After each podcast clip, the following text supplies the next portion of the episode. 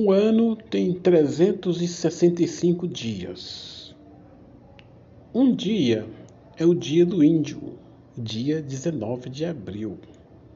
O restante é o dia destinado aos brancos. Não é isso na matemática?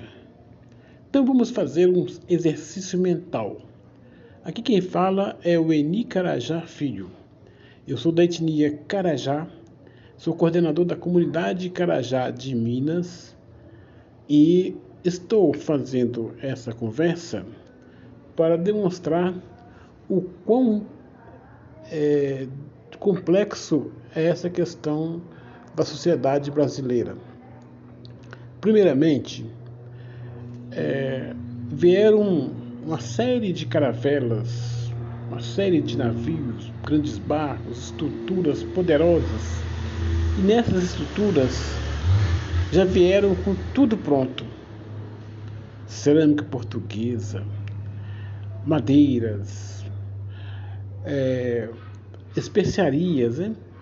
espelhos, trouxeram de tudo para atracar num lugar distante chamado América Latina, chamada Brasil, um país que tinham grandes propensões no sentido de crescimento e desenvolvimento de uma colônia. Colônia portuguesa, colônia espanhola, colônia inglesa, colônia americana, colônia colonial. Nós, indígenas, tivemos nossos povos originários ultrajados há mais de 521 anos por quê? Porque essas pessoas vieram para o Brasil para abraçar a gente, dar aquele afago com a faca nas costas. Foram tantos os indígenas mortos que os colonizadores, além de fazer a chacina, colocaram no papel a prova do crime. A carta de Pero Vaz Caminha, e outras cartas mais das províncias, dos tratados dos generais. Nós tivemos então uma felicidade um pouco melhor. Quando o branco que aqui habita definiu um dia para nós só. Isso em 1940 43, quando Getúlio Vargas acolheu a ideia de se fazer um dia em homenagem ao indígena. Mas qual indígena que ele homenageou? O que já morreu ou o que ficou? Assim, tivemos muito a contestar. Esse dia não nos representa nem aqui e nem acolá. Esse dia precisa ser entendido como um dia de muita conversa. A sanidade de um povo que faz uma lei retirando do outro povo, que não é ocidental, 364 dias de seu ano, é um verdadeiro absurdo, uma barbárie.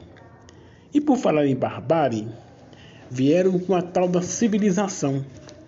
Falaram que quem estava aqui, que era o indígena, não gostava de trabalhar, era nômade, era preguiçoso, mas nunca conseguiram entender esse nosso irmão. Uma frase que eu diria e é minha é aquela que diz: Meu Deus, onde anda Brasil, que já foi só de índio? Se falo de amor hoje em dia, sou super, subversivo. Será, meu senhor, que a vida vai continuar como os ditos civilizados quer nos obrigar? Tem gente que pega um montão e divide por quatro. Tem quatro que pega um montinho e divide por 100. Essa é a equação.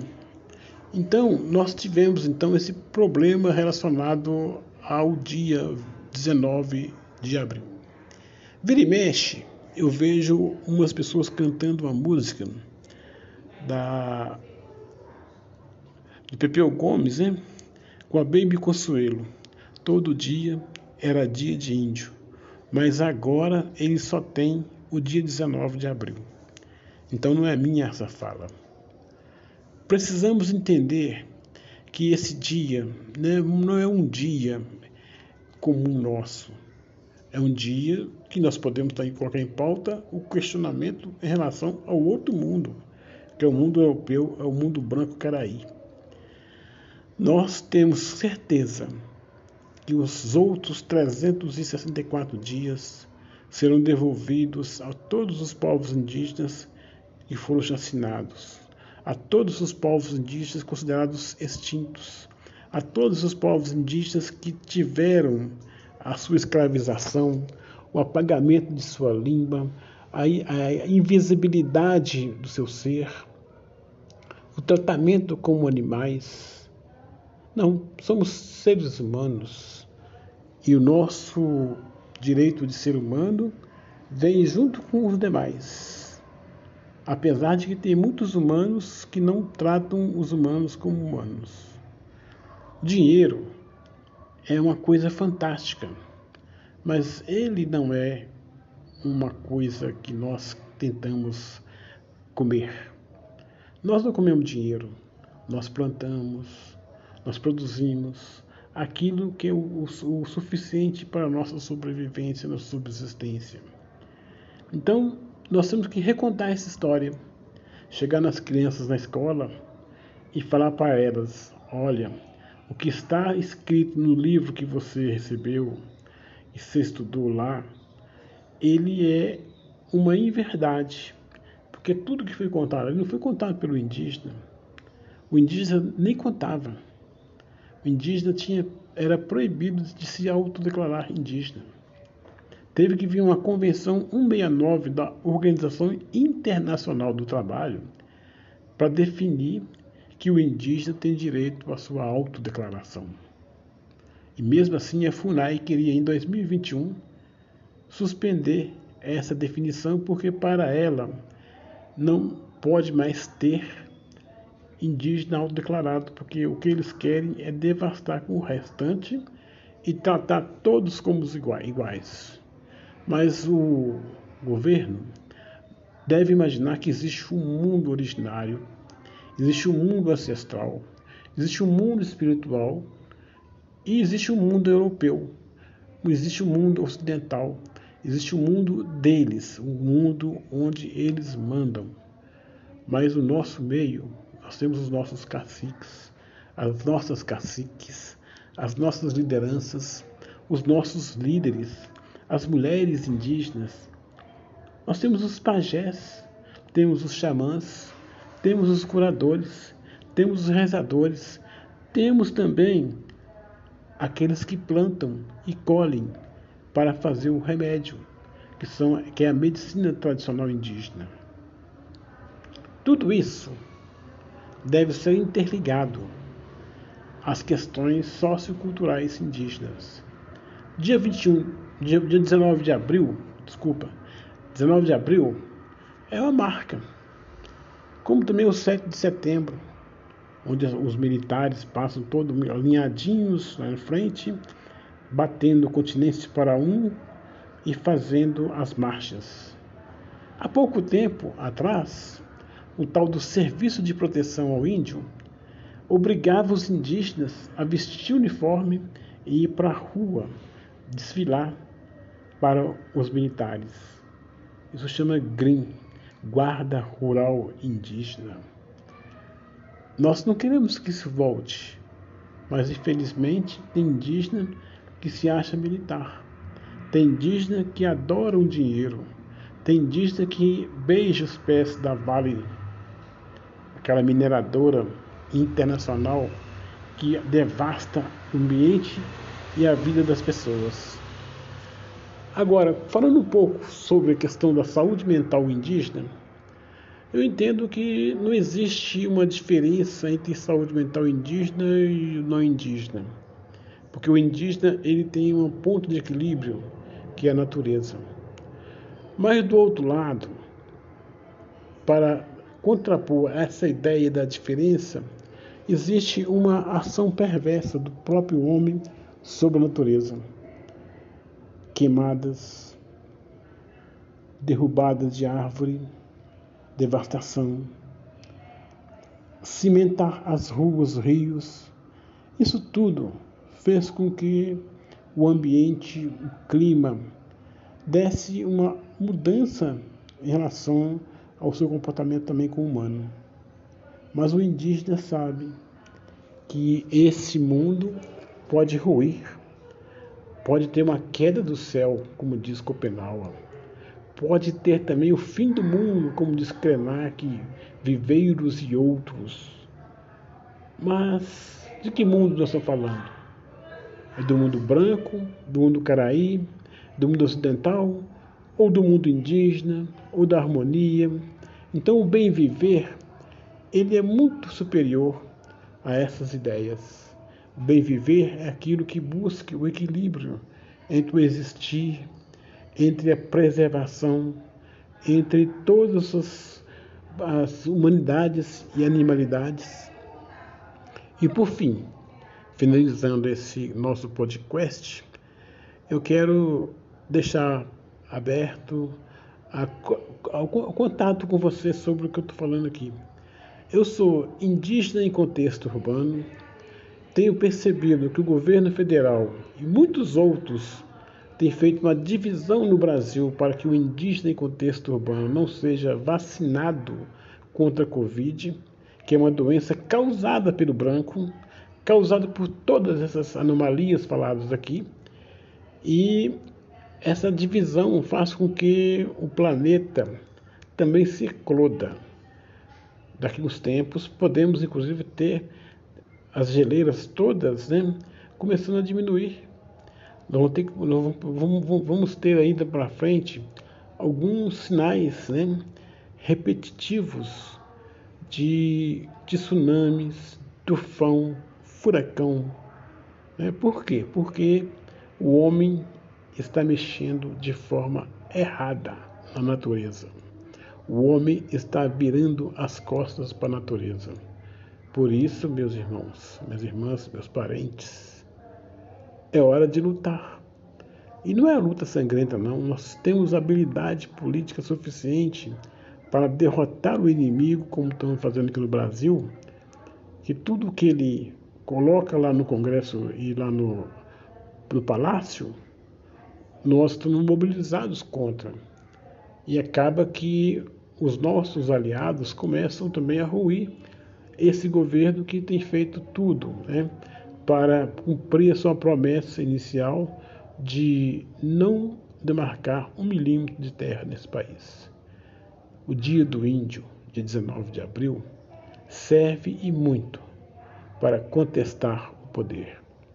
Um grande abraço ao meu sobrinho indígena Hudson Carajá e a todos e a todas que estão me ouvindo nesse podcast.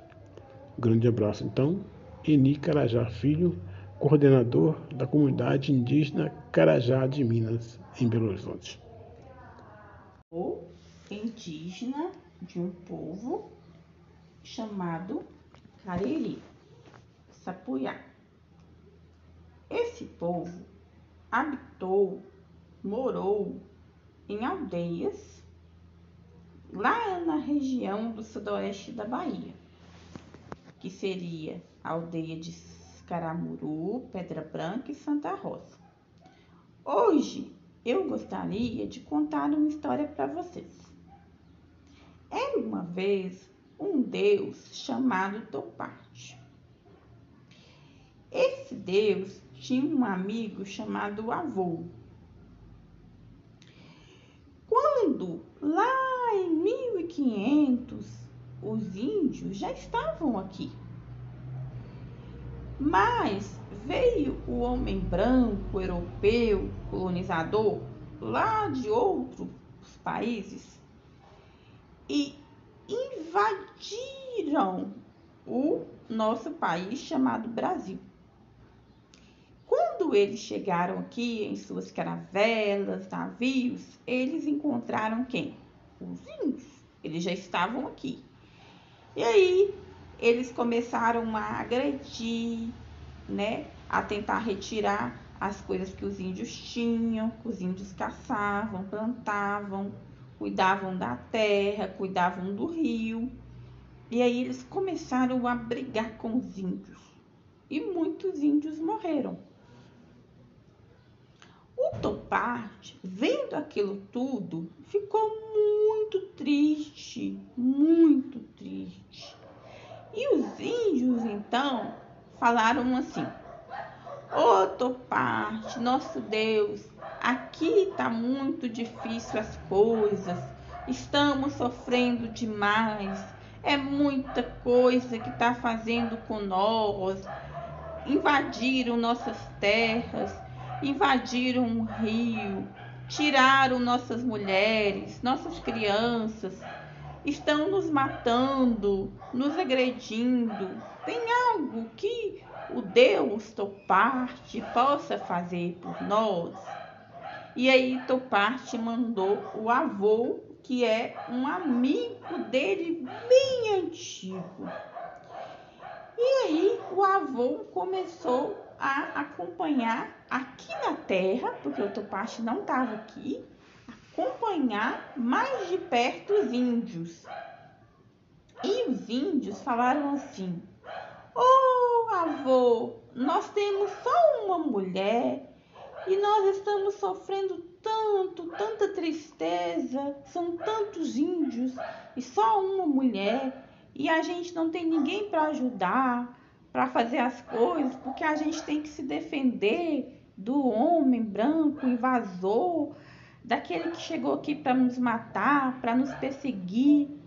E seria tão bom ter uma mulher para cuidar da casa, ter uma mulher para cuidar, né, das coisas, dos alimentos, para quando a gente for caçar, chegar a encontrar uma mulher para que possa nos dar carinho, nos dar afeto, conversar com a gente, cuidar. Então, tem como você olhar isso? E aí Toparte falou assim: já sei, vou resolver disso. E aí Toparte vai e falou: mas para mim resolver isso, eu preciso que vocês saiam daqui e vão caçar e me deixem com a mulher. E aí o Toparte fez juntamente com o avô. O avô falou: Eu vou resolver essa situação. Mas aí a mulher não aguentou e a mulher morreu. A única mulher morreu. E agora? O que eu vou fazer, Toparte? E o avô pergunta a Deus. Nossa, quando os índios chegarem, eles vão ficar muito tristes e chateados comigo, porque só tinha uma mulher e ela morreu, e eles já estavam achando pouco. Me ajude a resolver isso. E aí, o, o Toparte, juntamente com o avô, vamos fazer o seguinte: vamos dividir essa mulher em várias partezinhas e essas partezinhas você vai fazer um bolinho com algodão. E aí o avô fez exatamente o que Toparte orientou. Dividiu a mulher na quantidade de homens, para cada homem um pedacinho de uma mulher, e fez um enroladinho no algodão.